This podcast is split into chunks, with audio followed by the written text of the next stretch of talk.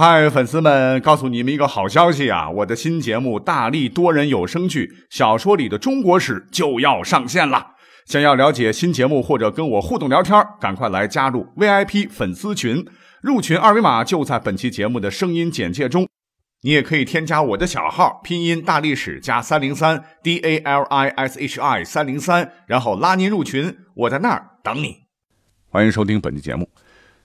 在节目当中，我一直就说啊，人他是一个复杂的情感动物啊，具有多面性，所以我觉得历史上一些坏人啊，这一提名字，那就是遗臭万年的主啊，导致千百年来谁起名字都不会再用他们名字这几个字。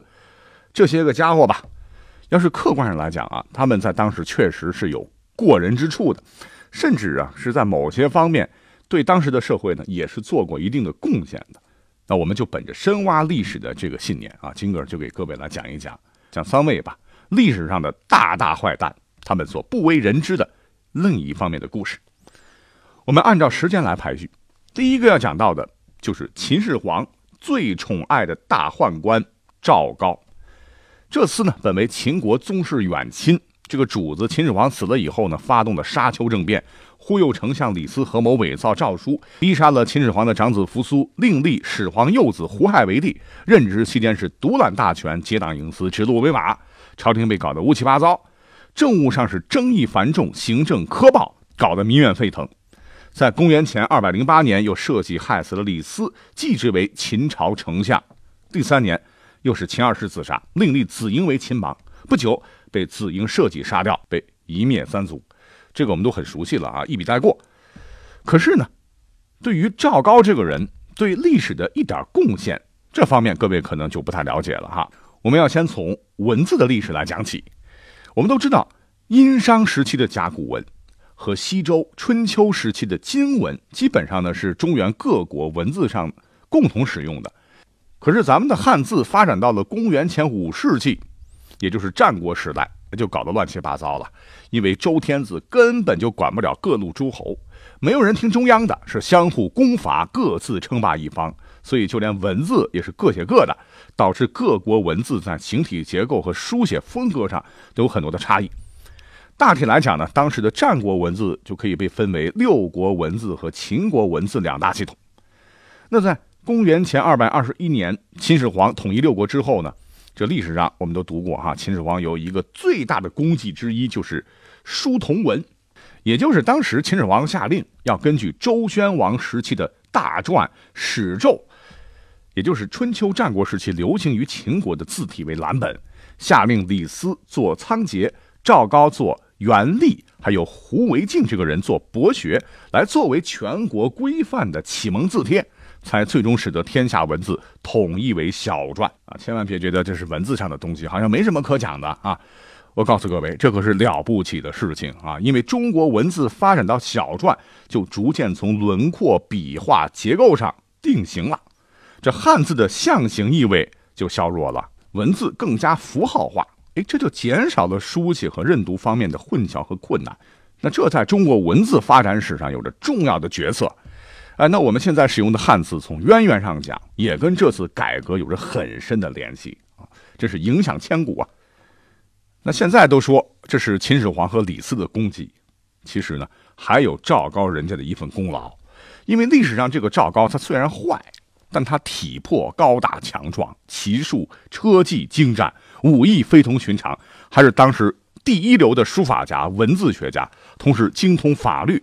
是当时秦帝国宫廷当中不可多得的复合型人才。哎，那可就是问题来了哈。既然这是一个文武双全的家伙，可能跟我们一些历史课本上看到的不太一样。可为什么他会干出这么多不要脸的事情来呢？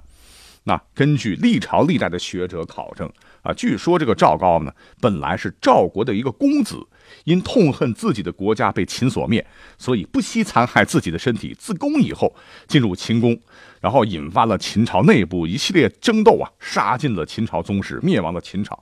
所以专家们认为，赵高日后所作所为呢，其实是有意为之的复仇行动。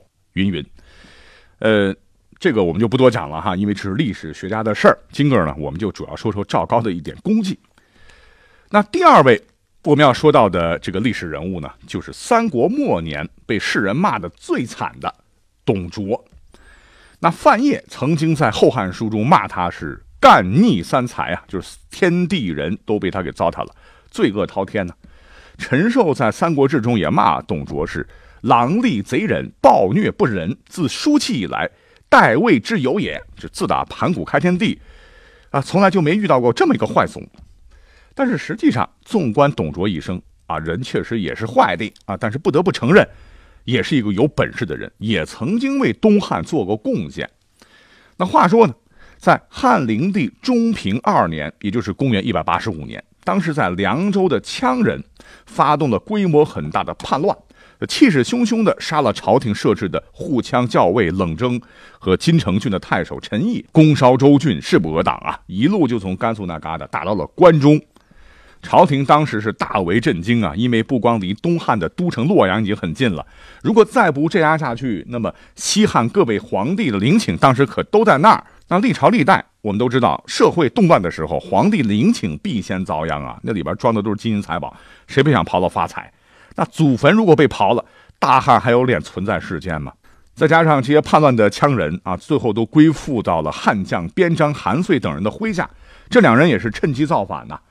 呃，所以导致这个战斗力大增。更要命的是，公元一百八十四年，这个黄巾军大旗也没有剿灭，形势已经是万分危急了。朝廷被逼得走投无路了，哈，赶紧派出名将黄甫松领兵与边章、韩遂作战，又任命当时的董卓为中郎将，担任黄甫松的副手，和对方展开激战。没想到这个黄甫松啊，打黄巾军还是很在行的，可是对于羌人为主力的凉州骑兵一筹莫展。很快就被朝廷给撤了，换上了老将张温继续统一指挥作战。这时候，董卓呢被提拔为了破卢将军，一共有十多万人在当时的美阳，就是今天陕西武功这个地方，和叛军短兵相接。可是叛军确实厉害啊，个个都是视死如归啊，打的政府军处处被动。可是谁曾想到，就在公元一百八十五年的十一月的一天。突然天生异象啊，帮了董卓一个大忙。怎么回事呢？根据《后汉书》记载，那天晚上呢，在美阳的天空，忽然是有流星如火，光长十余丈。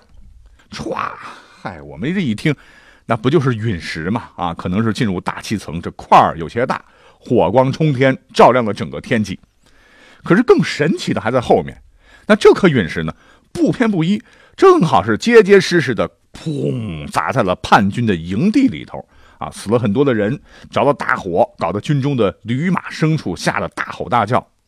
那古人可没有现在的天文知识啊，呃，吓得这个边章和韩遂觉得是天象示警啊，决定速速撤军。而这一切呢，都被董卓及早的预料到了，他马上是抓住战机，立即出击，是斩首数千级。边章、韩遂最后是败退到了渝中。所谓是群寇莫追嘛。可是这个主帅张温呢，觉得这是一个千载难逢的机会啊，就立即追击。结果啊，这汉军一个没留神儿，被羌人把粮道给断了，直接导致军心动摇。叛军呢，趁势反攻，这稀里哗啦的汉军主力是兵败如山倒，都逃了。可啊，对，唯独董卓没逃。那告诉大家哈，渝中这个地方大概位置就是现在的陇西附近，这可是董卓的老家呀。董卓是从小就在这方土地长大。对这个自然环境非常的熟悉啊，虽然当时友军都被击溃了，董卓呢也是被团团围住，粮草眼看着不济了，但是他面对着眼前他熟悉的不能再熟悉的一条大河，叫洮水，在危急时刻是心生一计，他呢先是派人在河里筑起堤坝，说我们是在捉鱼呀，我们粮食不够了，让羌人以为汉军粮食已尽，就放松了警惕，然后悄悄的在河上筑坝。把水截住啊，形成了长达数十里的堰塞湖，啊，眼看着这水满了，再把这个堤坝挖开，是哗啦啦的，直接就把敌人全给喂王八了。董卓军是得以全身而退。那此战，因为其他汉军都是丢盔卸甲，唯独董卓毫发无损呐，被封为了台乡侯，食邑一千户。一年之后，这个董卓与羌人的军队决战陈仓，凭着董卓出色的军事能力，彻底粉碎了。羌人入侵中原的春秋大梦。再后来，董卓为朝廷是身历百战，立下赫赫战功，被拜为前将军，从此进入了汉帝国的中央军委。那这个时期之前啊，我想董卓还是想着要为大汉鞠躬尽瘁的。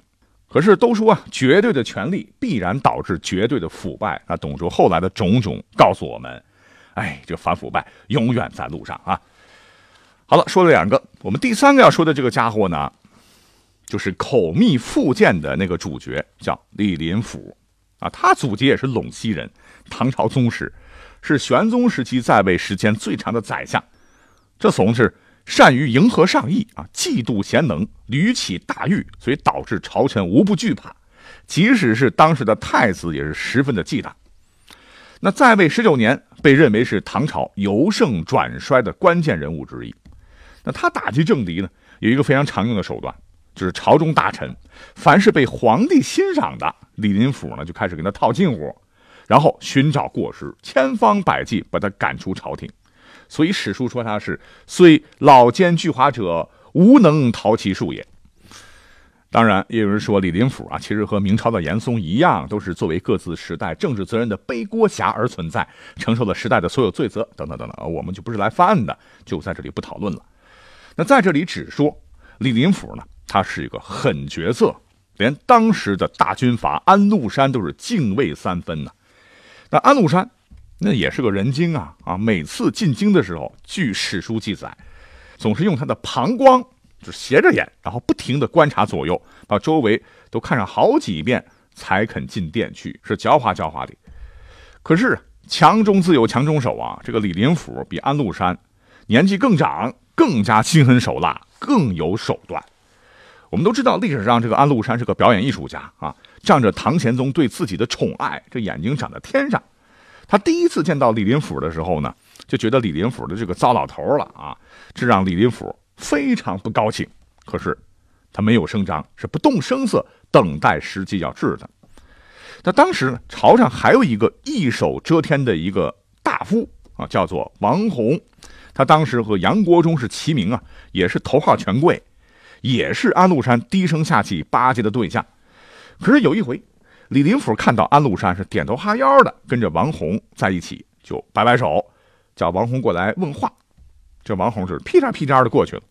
安禄山一看，心中一惊，只见王弘呢，在李林甫面前，那就像是一只哈巴狗啊，甚是恭敬。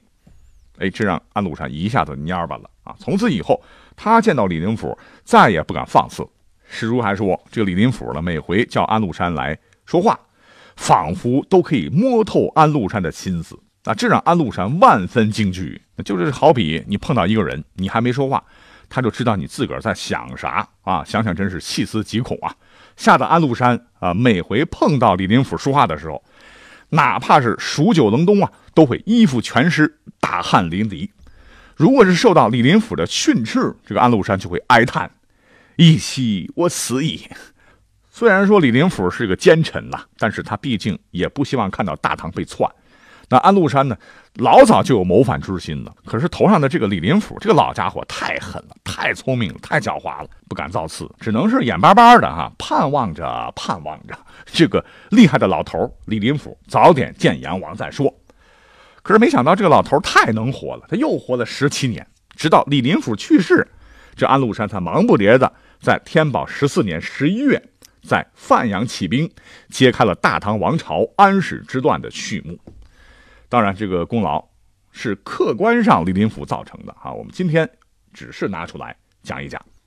好，时间关系呢，我们今天就讲到这里了。那讲点不一样的东西，可能会有不对的地方啊，请大家多多包涵，因为我只是个历史的爱好者而已。感谢收听本期节目，下期再会。